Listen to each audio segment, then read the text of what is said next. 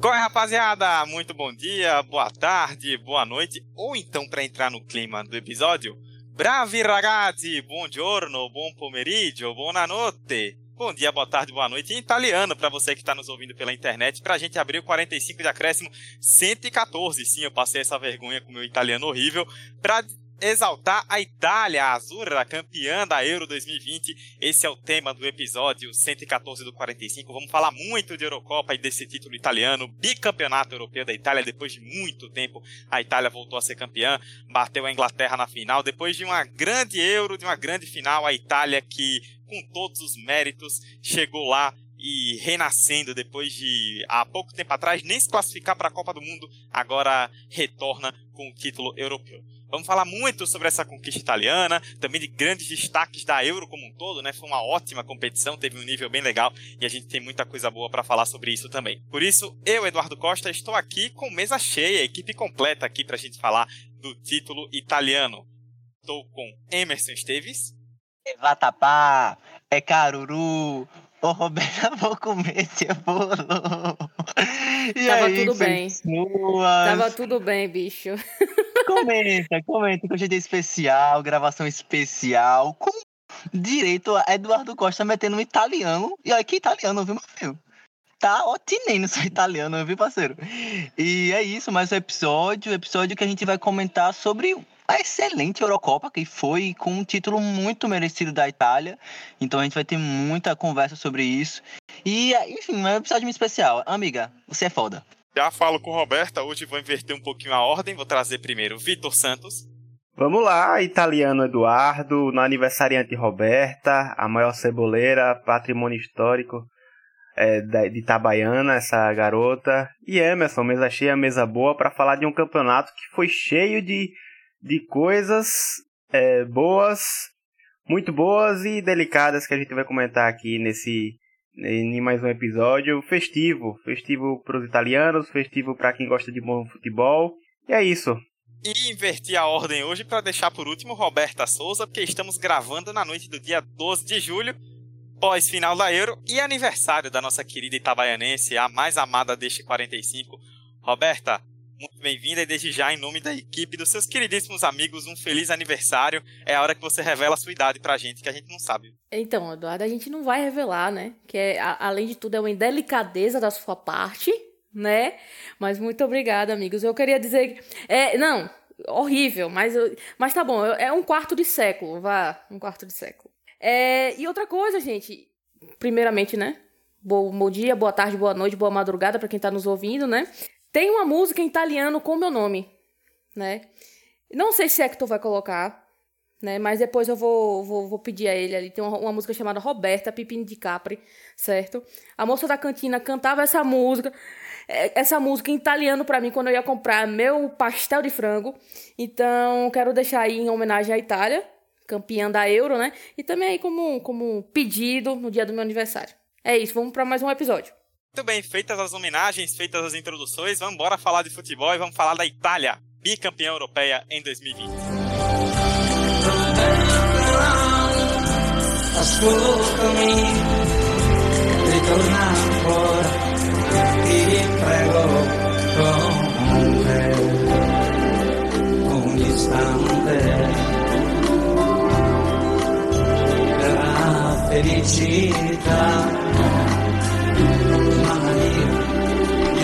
Gonna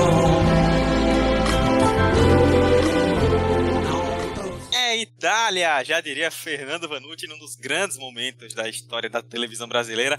A Itália bicampeã europeia superou a Inglaterra nos pênaltis depois de um empate em 1 a 1 na final. Uma campanha praticamente perfeita aí dos italianos, né? Três vitórias em três jogos na fase de grupos, passaram por três prorrogações no mata-mata, também venceram a Bélgica nas quartas de final no tempo normal e chegaram até a final e conseguiram o título bicampeonato. A Itália havia sido campeã em 1968, já havia chegado em duas finais europeias desde então, perdeu 2000, perdeu 2012, agora em 2020 se torna bicampeã, igual à França na terceira posição de maiores campeões, ambos têm dois títulos, só Alemanha e Espanha com três estão à frente. E aí, é, eu sei que Roberto acompanha bastante a Série A por torcer para Juventus, eu de uns tempos para cá tenho acompanhado mais, Emerson também, mas o grande defensor futebol italiano desde sempre neste podcast é meu querido Vitor, e nada mais justo que começar com ele. Vitor, a gente conversou no grupo em off, né, que por mais que a Itália tenha tido dificuldades que são normais no mata-mata, que mata-mata é um jogo mais tenso mesmo, no geral a Itália acabou sendo o melhor time da Euro, né? Então, acho que no fim das contas todos nós compactuamos que pelo caminho, pela trajetória, por tudo que fez na competição, não poderia estar em melhores mãos esse título europeu, no caso com a Itália. Né? Sem dúvida, Dudu, sem dúvida, uma das melhores seleções desse, desse século. Vou, vou saltar essa porque de fato é. A gente teve atuações muito boas da Itália na fase de grupo, uma fase de grupo impecável. Foram sete gols, é, é, nenhum, nenhum gol sofrido. De início já começou batendo de frente com a Turquia, que parecia ser uma surpresa, mas no final acabou sendo um vexame mas isso não, não impede o feito da, da belíssima estreia da Itália, que já mostrou, já nesse primeiro jogo, o que é um teaser, um trailer do que viria ainda pela frente. Largou como uma das favoritas e cumpriu o favoritismo na, no mata-mata, um mata-mata que, por mais que tenha nos últimos jogos assustado seu torcedor, achando que seria apenas uma boa campanha, mas sem coroar com o título, mas de fato coroou porque tem o melhor o, melhor esquema tático, tem não o melhor esquema tático, mas assim tem o melhor padrão, o mais vistoso padrão de jogo. Se a gente quiser dar aqui uma um, se a gente quiser nomear como um, um título justo, porque foi o que mais jogou, foi o que melhor jogou e que melhor se apresentou diante dos seus adversários é, controlando a bola muito bem, é, quebrando aquele mito, aquela lenda de uma Itália retranqueira. De fato, tem o Chiellini, tem o Bonucci, tem o próprio Di Lorenzo, que eu conheço bem do Napoli, que ele ficou muito na final por conta da, da ausência, né, do, da subida dos laterais que é, a Inglaterra levou melhor nessa final e a gente vai falar isso, mas Di Lorenzo foi bem também na defesa, ajudou bastante. A gente vai falar, eu acho, de nome por nome, porque tem muita peça boa e assim, é uma expectativa que é, é uma expectativa cumprida essa, esse título da Euro e que reforça é, um grande favoritismo que a gente pode ter na, na Copa de 22 de 2022, ano que vem, com essa Itália que vem de uma boa geração. A gente começou com Locatelli substituindo o Verratti e a gente viu o potencial daquele cara que acho que não atingiu ainda o seu maior patamar, mas pode atingir assim como outros grandes jogadores dessa seleção. Eu acho que todo o ponto aqui do, do que Vitor falou e que Eduardo introduziu bem, o grupo da Itália, né, o grupo A, para mim era o grupo que estava tipo muito muito claro né? Dentro do cenário que, tipo assim, a Itália, apesar dos fracassos recentes, né, da, da, da dificuldade recente, vinha numa escalada de, de fato desse renascimento, né? Então, para mim, estava muito claro, uma vaga era da Itália. Só que os, as outras três equipes eram bem niveladas, se você parar para pensar.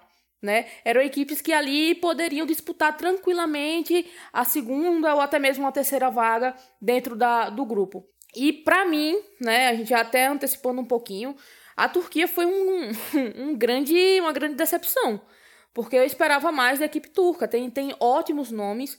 Cabe destacar aqui defensivos, principalmente.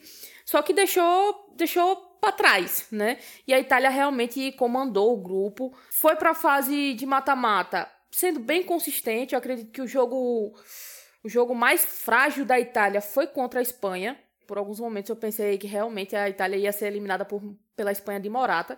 Eu quase tive um treco no meu coração.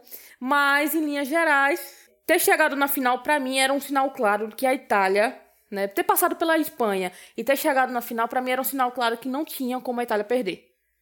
A gente levou alguns sustos? Talvez. O gol de Sean, aos dois minutos, deu um sustinho?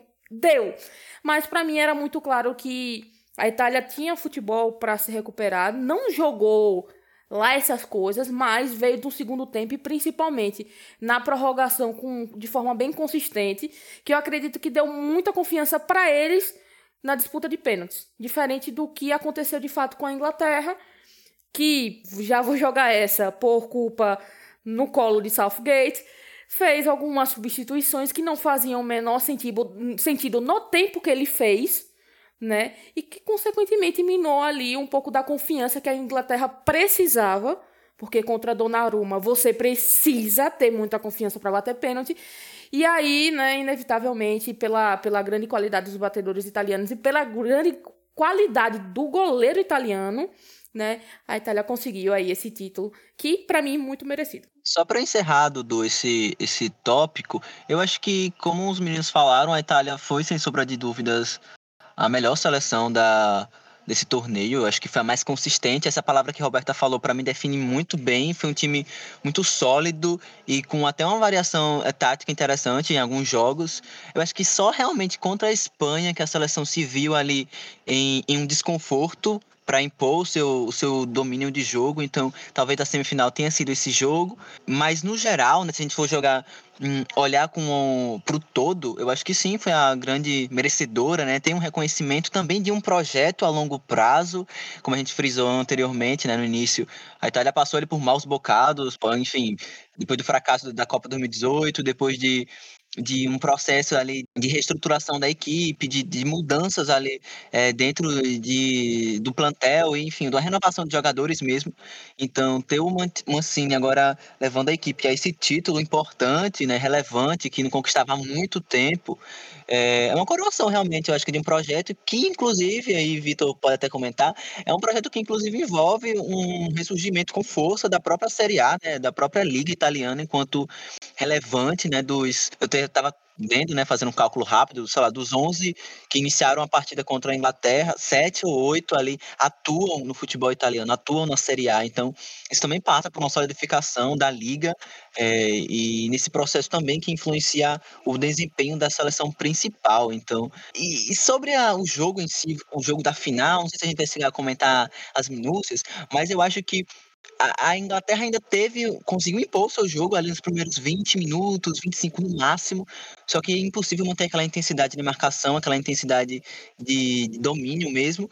E acabou que, enfim, a Itália conseguiu retomar a bola, retomar a partida, retomar as, as ações do jogo, né? Ações ofensivas e, enfim, segundo tempo foi, foi um ataque contra a defesa, basicamente, né, gente? E as decisões do Southgate são muito questionáveis, mas é inquestionável que a Inglaterra fez uma excelente Eurocopa, competitiva, um time que se adaptava muito bem ao seu adversário, então a gente pode criticar as decisões do Southgate? Pode, mas eu acho que não dá para invalidar todo o processo interessante de, enfim, de uma, uma, promissora geração inglesa. E eu acho que o grande ponto dessa final, né, complementando aí o que Victor e, Emerson falou, gira em torno muito da, da, da imposição do não necessariamente do, da maneira que a Inglaterra jogou, mas eu acho que do esquema tático que o Southgate montou. Eu acredito que a Itália não estava talvez preparada, não foi uma surpresa, não sei bem o que o que se passou e,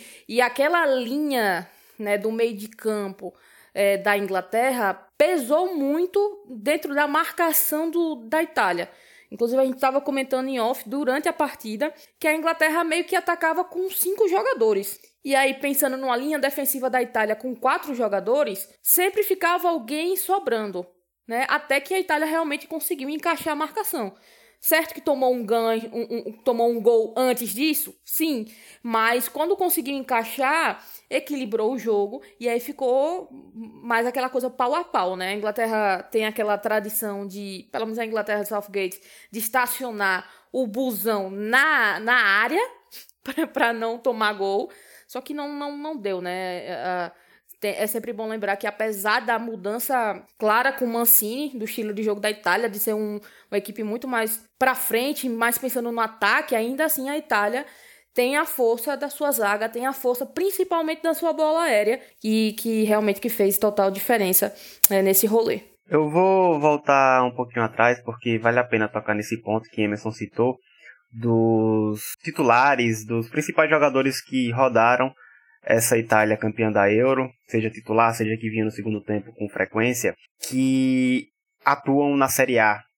E você percebe uma grande maioria atuando na Série A. É, de todos os 11 que entraram, menos o Emerson, atuam. É, tem o Emerson, tem o Verratti, estou vendo aqui, e apenas ele. Jorginho. E o Jorginho, isso, bem lembrado. E agora o Donnarumma que deve ir pro PSG, mas enfim, acho que não, não é um detalhe.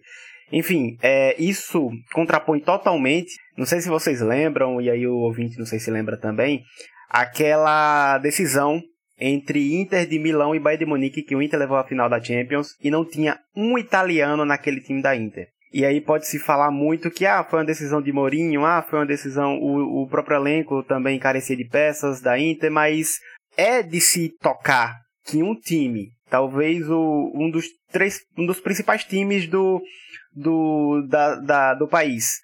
E aí chegam na final de Champions League e não tem um italiano titular naquela decisão, eu acho que tem um certo peso. E isso refletiu anos depois é, nas quedas de tanto do Inter como do seu rival Milan e como de outros grandes clubes que costumavam chegar forte e acabaram entrando em uma crise por N razões é, nessa última década que a gente viveu. E só agora a gente está vendo a Série A se reestruturar com um Inter bem estruturado, é, campeão que conseguiu parar a hegemonia da Juventus, com o Milan com um projeto interessantíssimo também, é, o próprio Napoli e a Roma que eram quem ameaçava a Juventus ali, conseguiu também se estabilizar em cima, é, poucas vezes caíram muito de produção, tem a Atalanta, enfim. E eu acho que nada melhor do que o Mancini para reerguer o ânimo, para renovar as esperanças de um elenco. O Mancini que já se mostrou muito experiente em quebrar, é, quebrar zicas, quebrar períodos sem títulos, como foi na própria Inter no período de 2005, 2006 até 2008, que foi tricampeão, como foi no próprio Lazio anteriormente da Inter, como foi no Manchester City, que acabou com a zebra de não sei quantos anos que o City não ganhava a Premier League, e agora renovando os ânimos e as forças da Itália, que além obviamente da geração, como falei, mas o Mancini conseguiu encaixar perfeitamente esse esquema. É, que tem falha, sim, como a maioria dos esquemas, tem os pontos fracos, mas os pontos fortes são muito fortes e a gente percebeu isso principalmente na fase de grupo por conta de um jogador específico que foi o, o Spinazzola. E, enfim, não vou me estender aqui, mas é, o homem é brabo. O tal do Mancini. É, o italiano merece bater, precisa bater palma para ele, porque o time precisava dessa renovada, né? É, e eu queria já até puxar também esse tópico do Mancini, porque até comentar sobre isso, porque é bom lembrar, como eu citei na introdução, né? Quatro anos atrás, em 2017, a Itália estava sendo eliminada na repescagem da eliminatória e não foi para a Copa do Mundo. Era pela primeira vez em 60 anos não foi para a Copa. Foi a, talvez a grande vergonha da história do futebol italiano, com o glorioso Giampiero Ventura, que tiraram não sei de onde para ser técnico depois que o Conte saiu. E tem até aquela cena, muita gente fala, né? E nisso me lembra até um pouco o Brasil de 2014, depois que levou sete em casa, que criou-se um grande debate sobre o time é horrível, a geração não presta, não temos jogadores. E rolou isso na Itália também, tipo, ah, não temos time, não temos jogadores, essa geração aí não representa o futebol italiano. E aí, tipo, se você pensar, por exemplo, no jogo que a Itália foi eliminada para a Suécia, na repescagem de 2017, tem aquela famosa cena do Ventura indo colocar o De Rossi no jogo e o De Rossi se recusando a entrar. Tipo, pô, você estamos precisando de um gol, você vai me botar, eu sou volante e tal. E ele aponta pro jogador do lado, falando assim: tem que botar ele, que é atacante. O jogador do lado no banco era o Insigne. E olha que o Insigne é hoje. Camisa 10, referência do ataque, talvez ofensivamente o grande jogador da Itália. Então, é, haviam bons jogadores ali que foram bem aproveitados. O Mancini fez um grande trabalho de garimpo também, de pegar jogadores que é, se destacaram bastante nesse meio tempo, né? E que se, se mostraram muito fortes na seleção. A gente pode falar, o Vitor citou, por exemplo, o Spinazzola, que desabrochou realmente a jogar na seleção. E temos vários outros nomes aí, claro. Então, acho que o Mancini ele tem realmente um papel fundamental, porque ele pegou uma bomba que pouquíssima gente queria que era pegar uma Itália destroçada ir para a Copa do Mundo e fazer renascer. A Itália ela não tinha obrigação de ganhar a Euro agora. Itália fazer uma campanha digna já era suficiente para mostrar para as pessoas, olha, nós estamos aqui. A gente não é aquela vergonha de 2017. A gente tem um time que para o futuro vai ser muito bom. Calhou que acabou encaixando e ganhou. Tanto que assim, se você pega a Itália, e aí vou até. A gente vai falar sobre destaques da seleção italiana agora, e aí já quero jogar o pessoal para a roda também sobre isso. A Itália, ela não tem, assim, um jogador craque mundial. Assim, um cara, se você pega, por exemplo, a França tem Mbappé, Portugal tem Cristiano Ronaldo, A Bélgica tem De Bruyne e Lukaku. A Itália não tem um cara assim que é nesse nível assim muito distoante de outros na posição, por exemplo. Mas tem um elenco muito homogêneo, tem um elenco muito bom, um elenco que se completou bastante taticamente, tanto que, por exemplo, apesar das dificuldades, o Emerson entrou no lugar do Spinazzola, que era talvez o melhor jogador da Euro até as quartas de final, e não comprometeu, deu conta do recado. Então acho que o Mancini conseguiu fazer esse elenco é, fluir bastante, mesmo sem ter uma peça muito distoante em relação a nível. E aí queria até já jogar vocês na roda, Emerson, Roberta, Vitor, quem quiser opinar, para falar de destaques individuais, né? A gente já citou Insigne, Roberta citou Donnarumma, falar de jogadores aí que se destacaram nesse elenco, nessa campanha da Itália rumo ao bicampeonato? Primeiro eu quero, eu quero deixar uma frase aqui muito, muito certeira para mim. Acho que a grande obrigatoriedade de vitória dessa Eurocopa era da Bélgica. Porque sim, eles carregam o estigma de ter a melhor seleção que eles já tiveram na história e os caras simplesmente não conseguem. Eles simplesmente não conseguem. Com um treinador muito bom, com a equipe os 11 principais muito bons, um banco de qualidade que se substitui bem, mas é uma equipe que não consegue. É a melhor geração que a Bélgica já viu, só que não conseguiu chegar sequer na final. Então, e assim, amiga, já há uns 20 anos a gente ouviu isso, né? Exatamente, exatamente. Então, assim, é, é, obviamente aqui, deixando muito bem claro, eu tenho minhas críticas a alguns jogadores da Bélgica, né? Sou muito fã de Lukaku, sempre achei ele excepcional. Porém, eu acho que assim, a obrigatoriedade, assim, se a gente parar para pensar nessa palavra, que não necessariamente é ela, mas é, vocês me entendem o, o, o, o que eu quero dizer com isso, era o peso da Bélgica, sabe? Essa Eurocopa era para ser da Bélgica. Porque eu acho muito pouco provável que eles vão, vão, vão conseguir esse título em algum outro momento da história deles. Não, e, e aí entra um outro ponto. Teve uma outra seleção que, se, não sei se vocês lembram, quando a gente terminou a fase de grupos, a gente botava essa, as duas seleções como, a, a, assim, era um, um, trio, né? A gente falava de Bélgica, Itália e Holanda. A Holanda decepcionou na fase de mata-mata de, de uma forma horrenda. A Holanda foi dominante na fase de grupo, gente. E um fiasco no mata-mata. Então, assim, é óbvio que a gente sempre. A, a gente que acompanha tanto o futebol brasileiro quanto o futebol europeu, a gente inevitavelmente tem esse, essas pequenas comparações quando a gente olha para a seleção. A gente critica muito o Brasil e com, com, com veemência e com razão. Mas a gente viu algumas seleções europeias decepcionando de uma forma muito, muito grandiosa em fase de mata-mata. Então, assim, apesar. E eu concordo, né? A gente foge um pouco do debate aqui. Eu concordo que a Copa do, do próximo ano é muito mais plausível que vá para uma seleção europeia do que uma seleção sul-americana, mas ainda assim, a gente não pode, não pode se esquecer que essas seleções também erram muito. Elas também são suscetíveis. Né? A Itália foi, como eu disse, a mais consistente. Não foi a que jogou melhor do início ao fim. Não foi. Foi a mais consistente. E eu acho que esse é o grande ponto. E aí eu já quero puxar para o meu trio de destaque muito no pilar que é a defesa italiana, falando de Bonucci e Chiellini. Não tenho o que falar. É, é, é, em dupla de zaga de seleção, para mim eles são os melhores há muito tempo. Na Juventus, às vezes, dá umas rabiadas, mas na seleção eles são muito consistentes. E o grande cara do ataque italiano não foi em si, não foi Immobile, foi Chiesa. Um cara que chegou sem titularidade plena e conquistou a titularidade sendo muito agressivo. Ele foi incisivo o tempo inteiro. E eu acho que muito do, do da eficiência do ataque italiano passa pelo pé dele.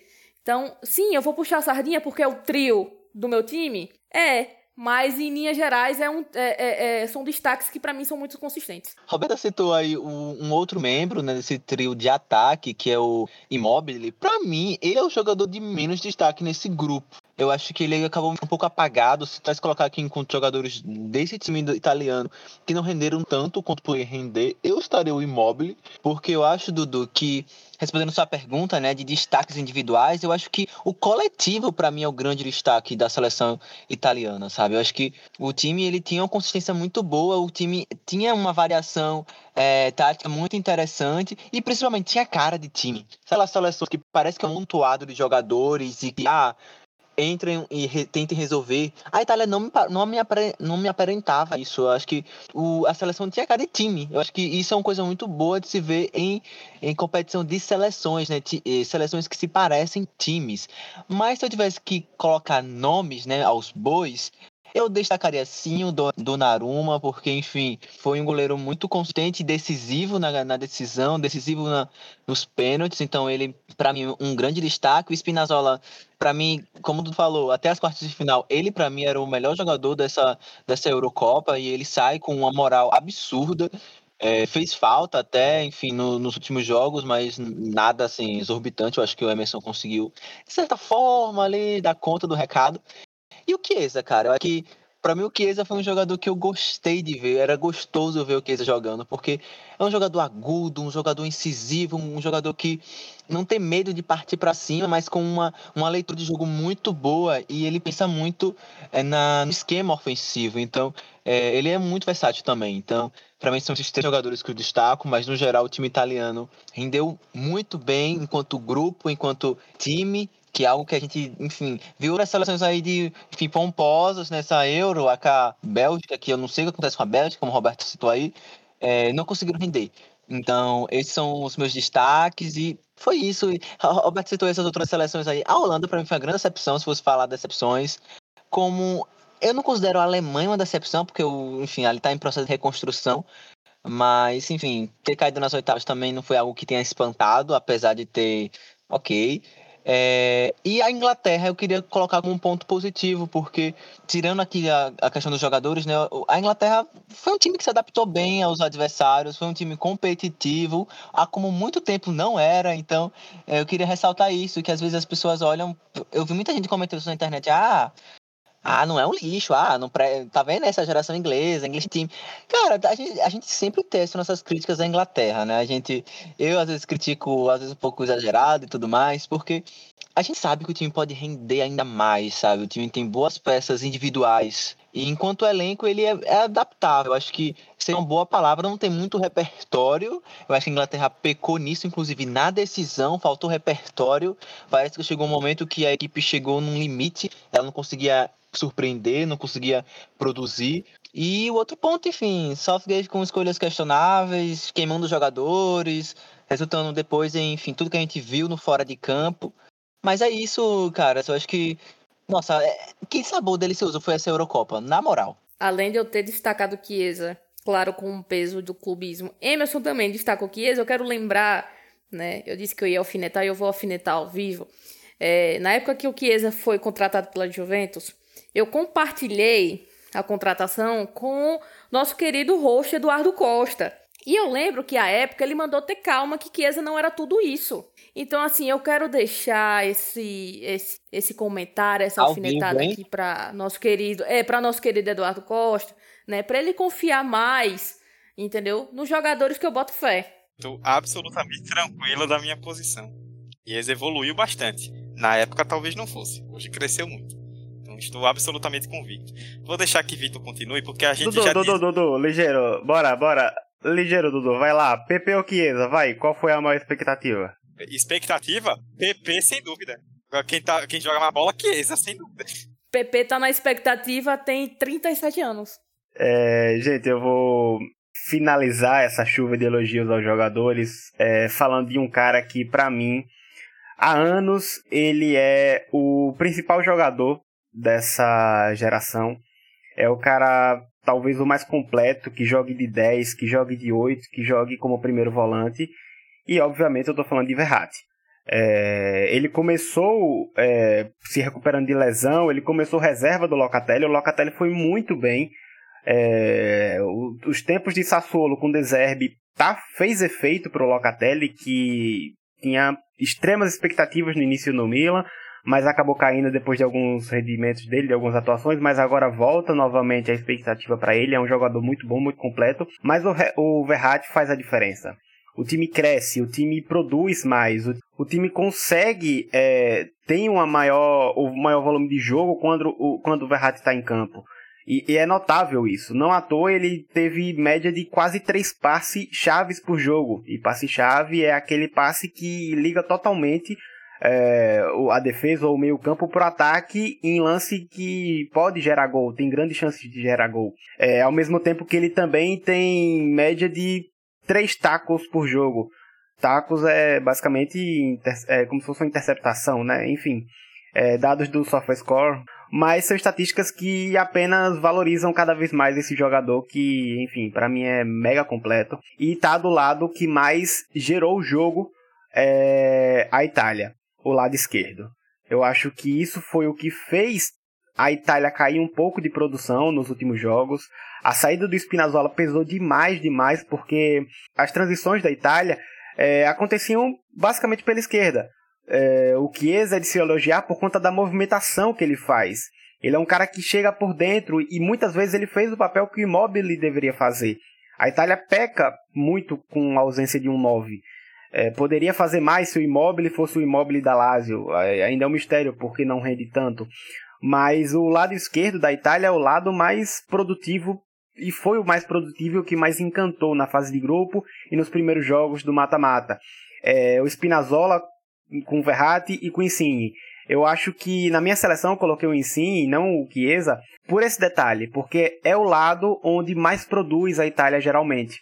E eu acho que a mudança de posição que o Spinazzola faz com o Insigne nessas jogadas destruíram todas as defesas possíveis é, nessa Eurocopa. Foi um, um show na, na fase de grupos. Enfim, foi algo bonito de se ver. Foi um futebol bonito, foi um futebol que tinha uma defesa consistente, apesar dessas subidas que o Spinazzola fazia. E foi um, um time que gerou gol, diferente de uma Itália que fala que é retranqueira, que não marca gol. A Itália terminou a Eurocopa como o melhor ataque ao lado da Espanha, 13 gols dos dois times.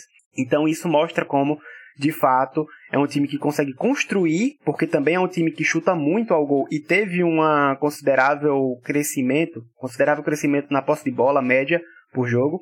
E também é um time que consegue é, definir no, no último lance, ou seja, marcar o seu gol, que é o que de fato importa, principalmente nesses últimos lances, nesses últimos jogos que tanto precisou é, definir a partida, apesar do, da queda de rendimento. Então, para mim, os três destaques seriam o Spinazzola, é, o Verratti, o Insigne, logicamente, acrescentando os, esses, esses outros que vocês já comentaram. E até para vocês verem, né, vocês estão ouvindo como a, no caso ouvirem, né, como a Itália, ela se encaixa no que a gente falou nessa introdução, né, de um time homogêneo, de um time que tem não tem um jogador destoante, mas tem vários grandes destaques. Porque, por exemplo, o Emerson destacou o Donnarumma e o Insigne, o Vitor falou aí do Verratti, do Spinazzola, a Roberta citou a dupla de zaga, falou do Chiesa, e aí vai muito de pessoal. Tipo, o Roberto destacou o grande destaque, o grande destaque, né? Destacou o grande destaque, é ótimo. Mas destacou como grande nome da, do time na Euro Chiesa. Vitor falou do Verratti e do Insigne. Emerson falou do Donnarumma. Pra mim foi o Jorginho. E acho que ele merece muito destaque também, porque a consistência que ele dá para esse meio campo da Itália, é, Espanha e Inglaterra, quando chegaram na semifinal e na final e conseguiram pressionar a Itália, foram em momentos que o Jorginho não teve a bola. Jorginho não conseguiu jogar, ele foi bastante pressionado. Quando ele tem a bola, ele consegue controlar o jogo de uma forma impressionante. Ele dá uma segurança para o meio campo da Itália que faz com que o, o jogo inteiro flua. Você vê o Jorginho em campo, ele está sempre presente, está sempre atuante. Um cara muito combativo. Eu sou fãzaço do Jorginho. Acho que desde a época que ele formava aquela dupla com Alan no Napoli, já era um jogador de grande destaque. Um jogador que o Brasil deixou passar por N motivos, mais um dos vários que deixamos passar. Mas se destacar o grande poder que o Jorginho tem nessa nesse meio campo da Itália, né, que faz com que o time consiga fluir muito bem. Além, é claro, acabou não dando certo na final, e é natural, às vezes dá certo, às vezes não.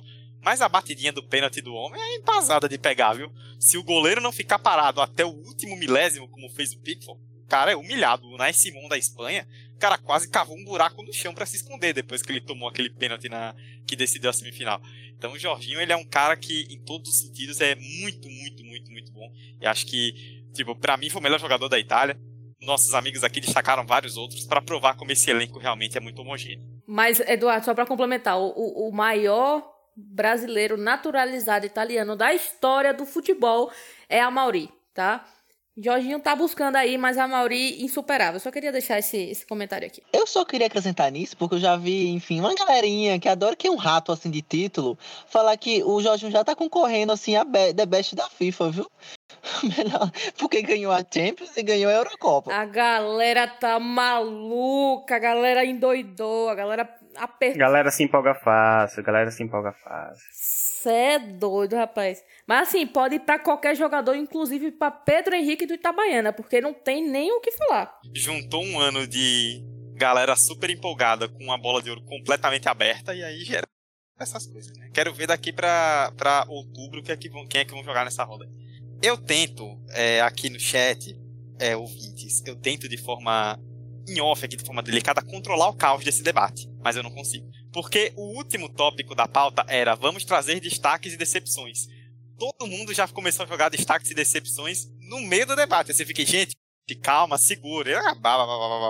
Não consegui. Bom, é, eu vou começar então, e aí, se vocês, se faltou algum destaque, alguma decepção para vocês, vocês podem trazer. Eu vou começar trazendo as minhas.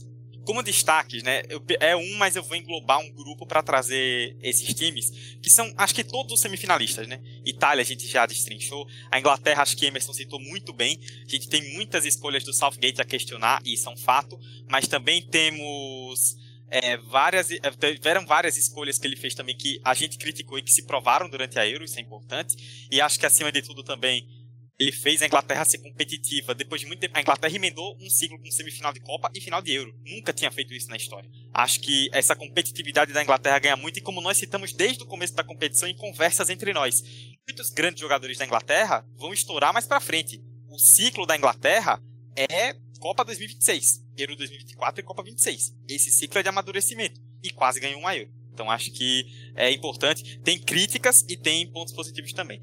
A Dinamarca que acho que não tem como falar dessa Euro sem falar da Dinamarca, porque a história da Dinamarca, né, cara, depois de quase perder o Eriksen, o Eriksen morto no primeiro jogo e se superar até chegar na semifinal, levar a Inglaterra até a prorrogação da semifinal, acho que a Dinamarca é gigantesca dessa Euro em todos os sentidos, tecnicamente, que mostrou muitos destaques positivos e simbolicamente, né, a grande história da Euro. Se só o Eriksen saísse vivo e a Dinamarca fosse eliminada na primeira fase, já estava ótimo. O prêmio maior já estava ganho conseguiram chegar muito mais longe e acho que tem que destacar a Dinamarca, principalmente o seu Schmeichel, hein? que baita goleiro é o Schmeichel. E vou falar também da Espanha, porque Espanha começou muito mal. O primeiro jogo contra a Suécia foi desolador, foi depressivo assim, assistir a Espanha jogar contra a Suécia, muito, muito ruim.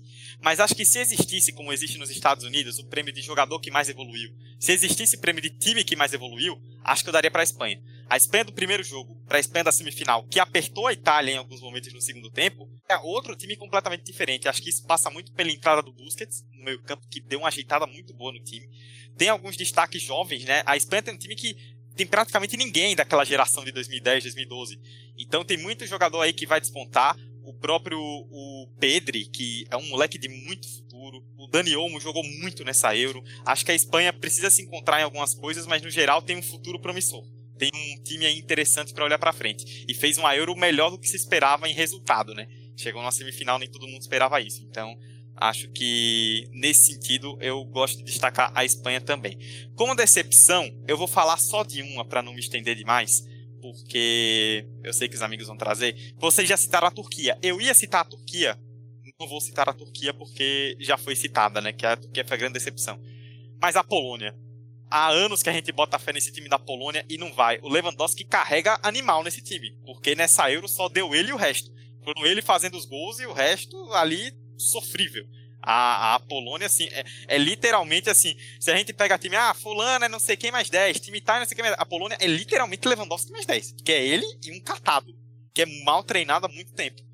E, assim, eu esperava um pouco mais da Polônia porque o grupo era acessível, né? Tinha Espanha, mas com Suécia e Eslováquia era acessível e fez uma campanha muito ruim. Deixo aí para vocês e comentarem o que vocês acham. Rapaz, eu, eu, vou, eu vou trazer algo um pouco diferente. Porque diante do que a gente vivenciou aqui no Brasil com essa cepa América e de todas as problemáticas que a gente está vendo desdobramento até agora, com nova variante entrando no país, enfim. Eu acho que um dos grandes pontos positivos dessa Euro foi a volta do, da torcida ao estádio. Claro que dentro das circunstâncias que a Europa tem no momento de controle, de vacinação e tudo mais, ver a torcida de volta no estádio fez total diferença. Inclusive, acredito bastante no desempenho de certas seleções. Dudu bem citou a Dinamarca aí. Eu acho que um grande fator da Dinamarca é ter conseguido superar é, é, é o, o, caos que foi aquele incidente com Eriksen é, e ter chegado a uma semifinal vai muito da torcida da Dinamarca de como eles, eles se uniram e, e, e mantiveram um apoio que já era muito grande antes do incidente de Eriksen e aumentou ainda mais depois do incidente. Então, para mim, acho que um dos, dos grandes pontos positivos dessa Euro é, é ver a torcida de volta ao estádio, ver a diferença que faz no desempenho dos atletas em campo, sabe? O apoio de fato. É, essa final em Wembley para mim foi lindíssima. Tava com a atmosfera surreal atmosfera surreal e, e, fazia muito tempo que a gente não via isso. Né? Nós brasileiros vamos demorar muito para ver isso, mas pelo menos pela televisão, de ter essa sensação, já foi muito bom, já foi bem legal. É claro que a gente tem que, inevitavelmente, as circunstâncias que eles têm lá são bem diferentes das no, da nossa, ou nem tanto, né? Mas a, a questão do controle que eles fazem é um pouco mais filtrado, por assim dizer. Então, para mim, acho que além do que a gente já falou de seleções aqui e tudo mais, eu quero deixar esse destaque positivo para a gente, né? Porque, pelo menos para mim, enquanto torcedora, eu senti um, um calorzinho a mais por ver a torcida lá. E, né, falei da Turquia como um destaque negativo. Também quero falar um outro destaque negativo que para mim foi um pouco estranho, né? Diante dos fatos, mas a França não sei o que aconteceu direito com a França, mas não foi aquilo que a gente viu na última Copa do Mundo. Passou bem longe, inclusive. Então, é bem aquilo que eu comentei anteriormente. Por mais que a gente sempre tente comparar com o futebol sul-americano e diante do cenário atual a gente dê essa larga vantagem para as seleções europeias na próxima Copa do Mundo, a gente viu que muitas delas falham e que momento é uma coisa que pega todo mundo. Então, para mim, a França foi uma, uma decepção porque não jogou um futebol vistoso. É, os maiores destaques, exceto Pogba, vocês podem falar que Pogba jogou bem, mas o grupo como um todo não, não foi bem. Não sei, essa próxima Copa do Mundo aí tá com cara de que vai vir uma surpresinha brotando aí com esse título, viu? Porque acho que a França não consegue manter, não. E um outro destaque positivo que Dudu comentou, eu não vou falar da Espanha como um todo, mas eu vou falar de Pedri, porque para mim ele é um jogador muito, muito bom, né? Para menos que foi eleito o jogador jovem do, do da Eurocopa. É, se bem lapidado, se bem trabalhado, com certeza ele vai ser, em, em poucos anos, um destaque muito claro no meio-campo do futebol mundial.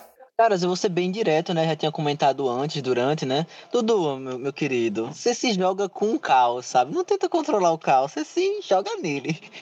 É, velho, eu acho que Holanda, para mim, foi um, um, uma decepção muito grande, principalmente pela primeira fase muito boa. O time voou com, com futebol interessante, é, vistoso e tudo mais, e enfim, na, degringolou completamente na, na fase de mata-mata. E a França? Eu acho que, como o Roberta falou, a França vindo de um título mundial, né, em 2018, na competição seguinte relevante, que é a Eurocopa, cai da forma que caiu, enfim, virando um jogo, depois tomando uma virada, depois perdendo é, nos pênaltis, como foi. Então, eu acho que a França além de os resultados dentro de campo não terem aparecido, acho que a primeira fase já não foi tão boa assim da França. Eu acho que o desempenho da equipe foi bem fraco. Eu acho que essa foi a palavra, foi fraco foi inconstante, ficou aquém do que a gente esperava da França, sabe? Então, tem algum ou outro ali destaque individual, mas o Benzema, por exemplo, é um destaque positivo, o retorno dele, enfim, eu acho que foi interessante, mas no geral, eu acho que foi isso. E uma outra questão é que eu adorei que a Eurocopa me trouxe um outro nome para o atleta, é Harry Kane, que agora também é, é o inimigo da taça, sabe? Então, Pra mim, esse é o melhor nome. Ele, ele tem medo de ganhar títulos. Ele tem pavor. Ele vê um título e diz: pelo amor de Deus, me tirem daqui. Ele toma champanhe no copo, pô. Não toma na taça, não. E temos o um inimigo do gol, né? Aqui pra gente também o Morata, mas que inclusive fez seus golzinhos. Mas temos agora o inimigo da taça, que é o Harry Kane. E um outro ponto negativo, que aí, enfim, é muito mais extracampo, foi tudo que aconteceu com os jovens jogadores da Inglaterra, né? O Sancho, o Saka e o Rashford os ataques racistas que eles sofreram, também isso foi um grande ponto negativo. E, enfim, algo que a gente espera que haja punições, que a gente sabe que é, futebol, a é, Federação Inglesa emitiu nota, a própria Prefeitura de Londres emitiu nota, mas a gente sabe que essas notas param em, em um mero post de Twitter e de Instagram, sabe? A gente quer ação. Então, esse foi um ponto negativo e que. Uh... E eu gostei muito, cara. Só para dar esse pincelada final, só para encerrar minha fala, eu gostei muito dessa Euro. Foi muito gostoso de assistir e os jogos foram muito bons. Mesmo com algumas inconstâncias, algumas seleções, eu acho que no geral, a linha geral, é, foi uma competição muito boa de se acompanhar. E também a torcida, né? Eu acho que o Roberto citou a volta da torcida. Eu acho que foi muito interessante ver a torcida em alguns estádios, com exceção lá em Budapeste, que me deu assim uma, uma agonia, sabe? Uma, uma coceira no corpo. Imaginar que. É, porque a torcida de Budapeste, né? A gente. Olha, aos ultras. Ai, ai, ai. Torcida de Budapeste é pique motociata do palhação genocida. É isso que eu tenho a dizer. E assim, eu acho que o, o ponto positivo, vamos começar pelo bom, pelo bem. Acho que o ponto positivo, reitero, confirmo isso que o Dudu falou, os quatro semifinalistas, os quatro finalistas, acho que foram grandes seleções que se provaram mega competitivas, sejam elas elogiadas pela forma que atuam ou não, como é o caso da Inglaterra. Tenho meus contras contra com o Southgate. É, eu acho que a geração da Inglaterra é a geração mais de maior qualidade individual deste século. Acho que tem um equilíbrio muito forte na defesa, no meio-campo e no ataque. Só que nesta Eurocopa a gente viu a Inglaterra passar por conta da sua consistência defensiva. É um time que produziu muito pouco no ataque. É um time que faltou usar das das peças que tem, faltou usar do, da estrela. O Harry Kane é, é marcado no Tottenham por sustentar o Tottenham muitas vezes, fazendo gol, dando assistência e cadê? Tudo bem que ele fez muitos passes, mas ainda assim, em números, é, na hora de decidir faltou. O Sterling acaba sendo o destaque individual, mas eu acho que é pouco para um time que quer ser campeão, que tenta ser campeão da Copa e do mundo, ou tenta trazer esse tão sonhado título depois de é, meio século. Então, eu acho que precisa mudar. Não sei se é, mantendo o Southgate, esse time pode de fato conquistar algum título. Não sei, possa ser que sim, porque voltou a ser competitivo de fato. E isso já é um passo muito importante para um time que há anos estava fora do cenário de semifinais, de, de final. É, manteve isso depois da Copa, então dá aval para o Southgate, mas eu acho que quando você tem é, Grealish, Sancho, Rashford e você não, não sabe utilizar essas peças e quando utiliza você acaba queimando essas peças, que então tem alguma coisa errada. Mas defensivamente ele tem todo o aval. Acho que a melhor defesa é da Inglaterra, o melhor sistema defensivo é da Inglaterra nessa, nesse torneio e ele conseguiu lapidar muito bem é, o Shaw, o Maguire e até o próprio Walker, tão criticado Walker, faz uma baita diferença naquele lado direito da, da Inglaterra. E, enfim, passando na, por esses times, a Espanha eu acho que foi a grande rival, foi a grande, o grande confronto dessa, dessa Euro foi Itália e Espanha, porque tinha dois times com gerações ricas, que tem muito a dizer ainda nos próximos anos. Vocês já falaram do Pedri, é, Dudu falou do Olmo, e eu acho que esses dois foram os principais atletas do mata-mata. Eu acho que foram os principais atletas de um mata-mata porque você vê o Pedri, ele passa a bola gira por ele e ele comanda aquele ataque. O cara tem, é muito novo ainda e consegue construir bem, passar tudo. O Olmo a mesma coisa. Faltou o 9 é, bombar, infelizmente, o Gerard Moreno por questões táticas ou até pela por, não sei, não se adequar ao, ao padrão dessa Espanha, acabou não rendendo como no Vila Real e o Morata É, a gente sabe como é o Morata, só sabe jogar quando é, é, quando ele veste o branco e o preto da Juventus. E a Dinamarca. A Dinamarca, acho que o ponto positivo, é, obviamente, foi o Eriksen sair dessa e a Dinamarca fazer essa belíssima campanha com uma geração interessante. Uma geração que tem o Dolberg, tem o Damsgaard, tem o próprio Mali, tem o Delaney, e é um grupo bem fechadinho. Eu acho que, obviamente, o Mancini tem todo o aval por conta do, do, do título, por conta de, de trazer de volta essa Itália. Mas se fosse para dar um destaque além do Mancini, eu botava o Kasper Hillman, o técnico da Dinamarca, que conseguiu, mesmo com o trauma, mesmo com aquela quase fatalidade do Eriksen, recuperar. Obviamente tem um papel muito forte do Kiaer, o zagueiro também destaque.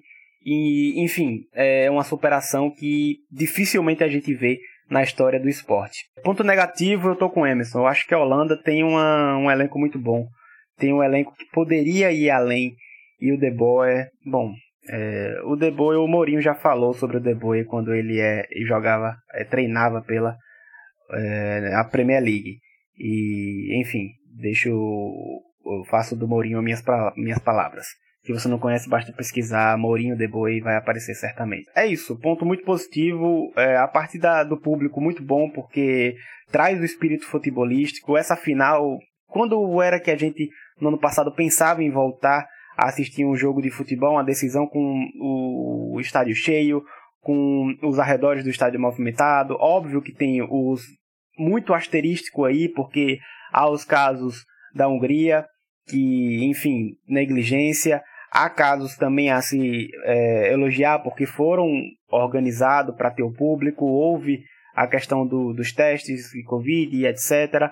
Mas, no geral, acho que termina como um torneio que conseguiu fazer a gente sentir esse gostinho novamente de um futebol tranquilo, normal, por mais que seja errado tentar fingir que tá tudo bem, mas deu pra gente sentir que tudo vai passar, tudo vai melhorar e a gente, mesmo com dificuldades de governo e tudo, há esperança para o futuro. É isso que é, no final quase uma filosofia, né? Mais política, mas vamos lá.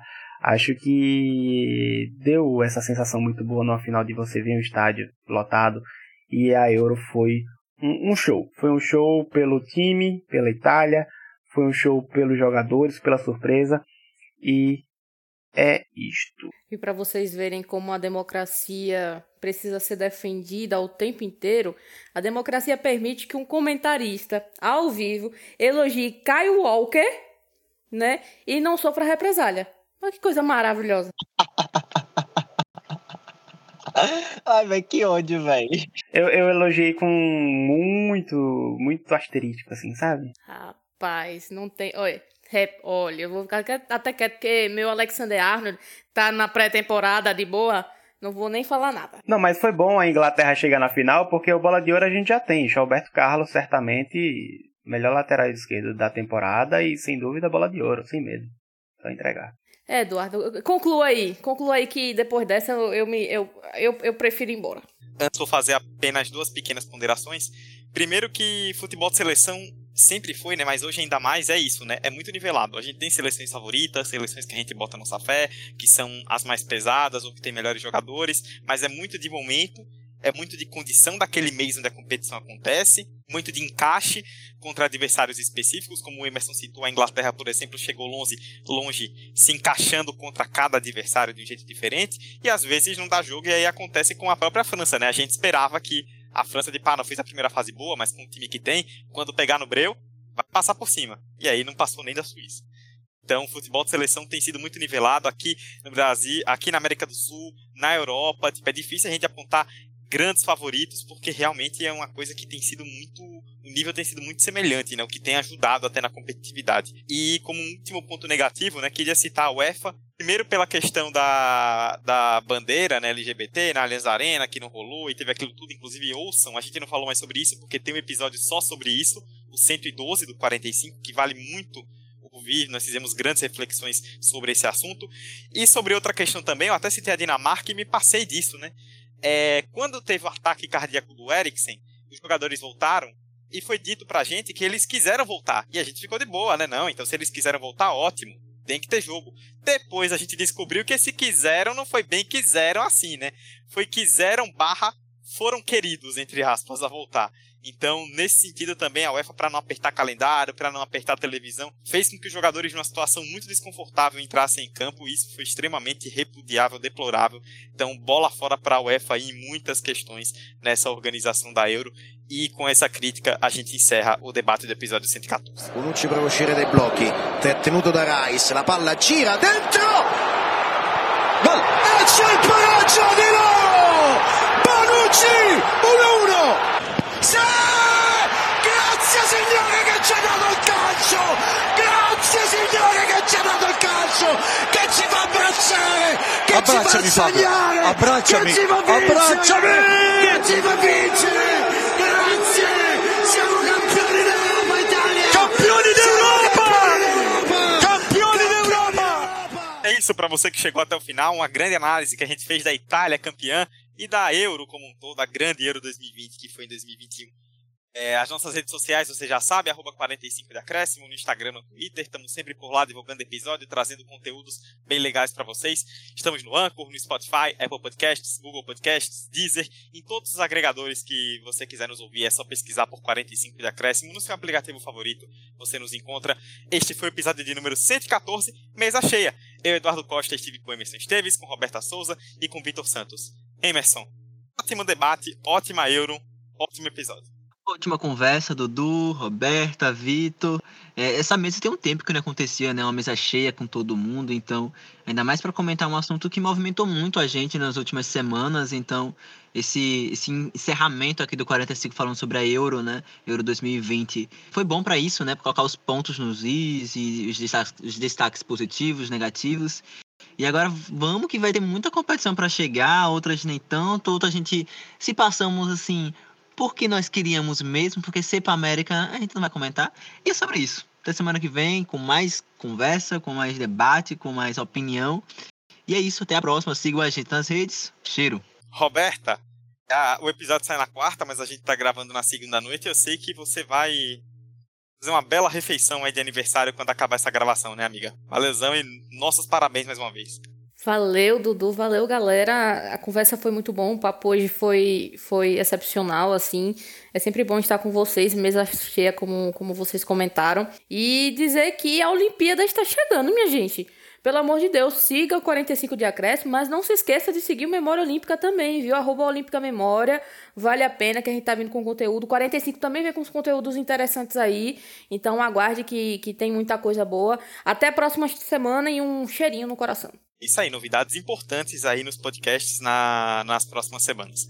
Vitor, comemore muito esse título da Azurra, porque o senhor é defensor do futebol italiano desde sempre por aqui e deve estar em lua de mel, em glória com Roberto Mantini e seus comandados. Valeu.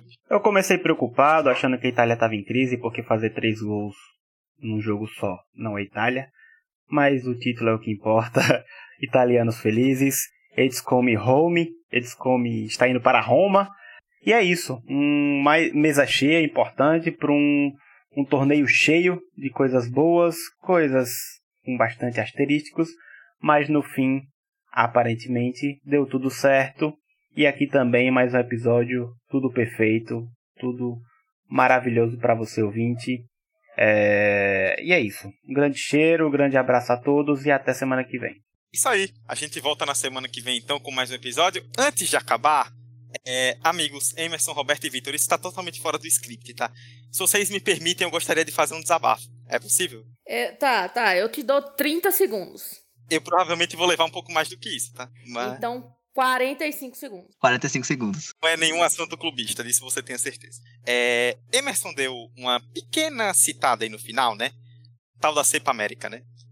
No dia anterior à final da Euro, no sábado, a gente teve um Brasil e Argentina no Maracanã. E esse é o tipo de jogo que é pra ser muito comentado pelo mundo, que é pra repercutir bastante. Brasil e Argentina no Maracanã, final de campeonato, com o Neymar de um lado, Messi do outro, um jogo gigantesco. E acabou ofuscado pela palhaçada que foi a Copa América, né? A grande verdade é que isso foi uma grande palhaçada em todos os sentidos. Tecnicamente, porque assim, um regulamento horrível, três grupos de cinco, para ser eliminado um de cada grupo. A gente demorou três semanas para descobrir que as piores seleções da América do Sul são Bolívia e Venezuela.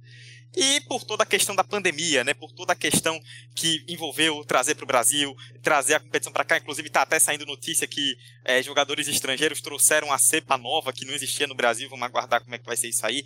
E queria deixar para o governo brasileiro, que a gente já que todos sabem nossa opinião, e pela Comebol. A Copa América é um produto que, explorado bem, pode ser muito bom é mais antigo do que a Euro, é mais tradicional que a Euro, tem seleções gigantescas, pode ser um torneio de alcance internacional muito bom, tem craques, tem grandes times, tem emoção. A gente ama falar do futebol sul-americano, a gente sempre destaca Libertadores e seleções sul-americanas por aqui, quem ouve o 45 sabe. A gente simplesmente não teve vontade, porque essa Copa América foi pouco inspiradora. E ainda assim, sendo uma Copa América nada inspiradora, que não deveria ter acontecido de jeito algum, Sendo um crime que foi, ainda assim ela conseguiu gerar um Brasil e Argentina no Maracanã, com Neymar e Messi se enfrentando com todo o contexto que existiu. Ela conseguiu trazer um confronto gigante no meio do caos. Isso mostra que é um produto muito bom. Agora, se a Comebol tomar vergonha na cara, parar de fazer o que ela faz, e não só na questão da pandemia, mas também no cuidado, tem Copa América quase todo ano.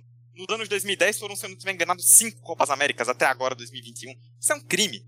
Vamos ver se agora eles finalmente ajeitam essa tal da Copa América de quatro em quatro anos junto com a Euro para fazer o, o, formato ser mais atrativo. O torneio é bom, as seleções sul-americanas são boas, é muito emocionante, mas a Comebol e nesse ano, em parceria com o governo brasileiro, fez questão de estragar a Copa América. E uma final que tinha tudo para ser gigantesca, acabou não sendo. O Messi merece muito comemorou demais, e aí gera discussão, ah, quem vai torcer para quem? Cada um torce para quem quiser.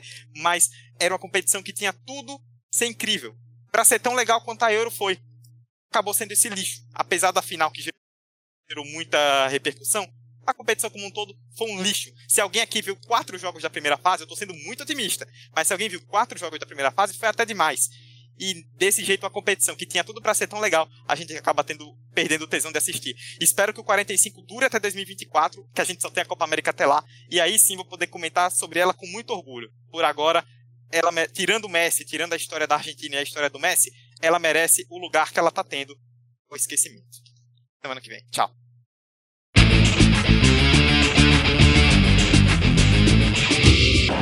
Vai terminar! Vai terminar! Se o próximo fizer, o Palmeiras é campeão. Mano, toque de cabeça! Bateu Gabriel! Gol!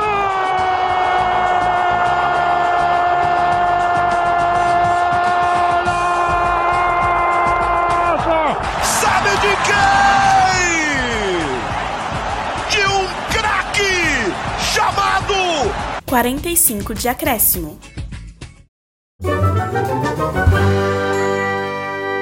Esse podcast foi editado por Hector Souza.